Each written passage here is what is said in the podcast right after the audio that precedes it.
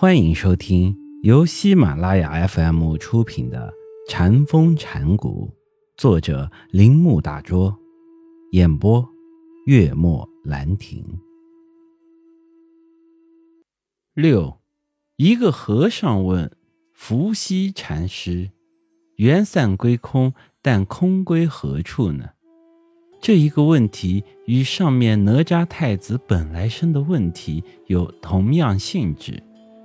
我们往往在本身经验之外或之后去寻觅某种东西，忘记了这个寻觅是没有止境的。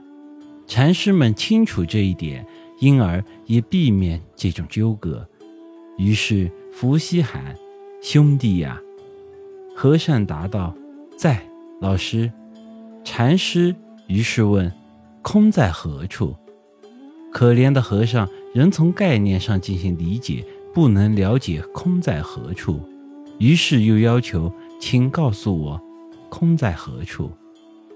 只挪余地说了一句：“像波斯吃的红胡椒。”唐代的中国京城里一定住着很多西域各国的人，像现在说的这件事一样，在禅家的文献中发现。有很多地方提到了波斯，甚至有人认为中国禅宗的创立者达摩也是波斯人。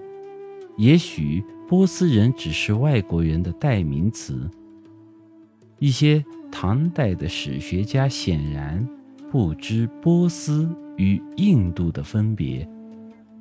禅师所说的波斯胡椒，乃是他。不能用适当的中国语来表示这个经验，因他对这个国家一无所知。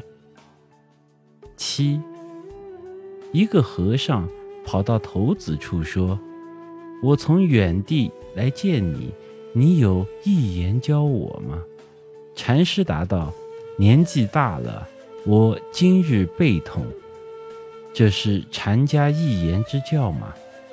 对一个从远地跑来求教于禅师的人来说，只回答我的背痛，似乎太冷淡了。但是这样看你如何看待这个事物？禅家只谈日常的经验，这禅师的背痛应该看作直接指出本来的无念。如果和尚仔细想过这件事儿，就会立刻明白了。禅师要他向什么地方去看？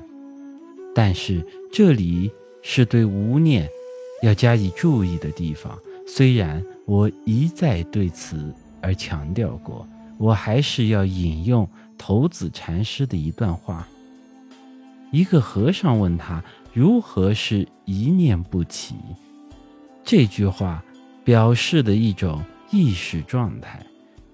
在这种状态中，一切心念都被扫除了，只有空。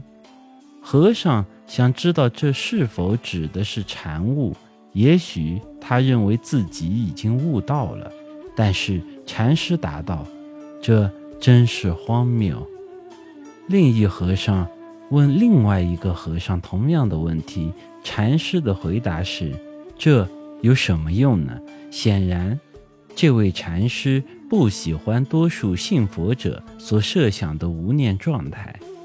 一次，有人问头子：“金鸡未叫是什么时间？”这句话与前述两个和尚的看法相同。头子说：“无声。”和尚又问：“金鸡计叫之后又是什么时间？”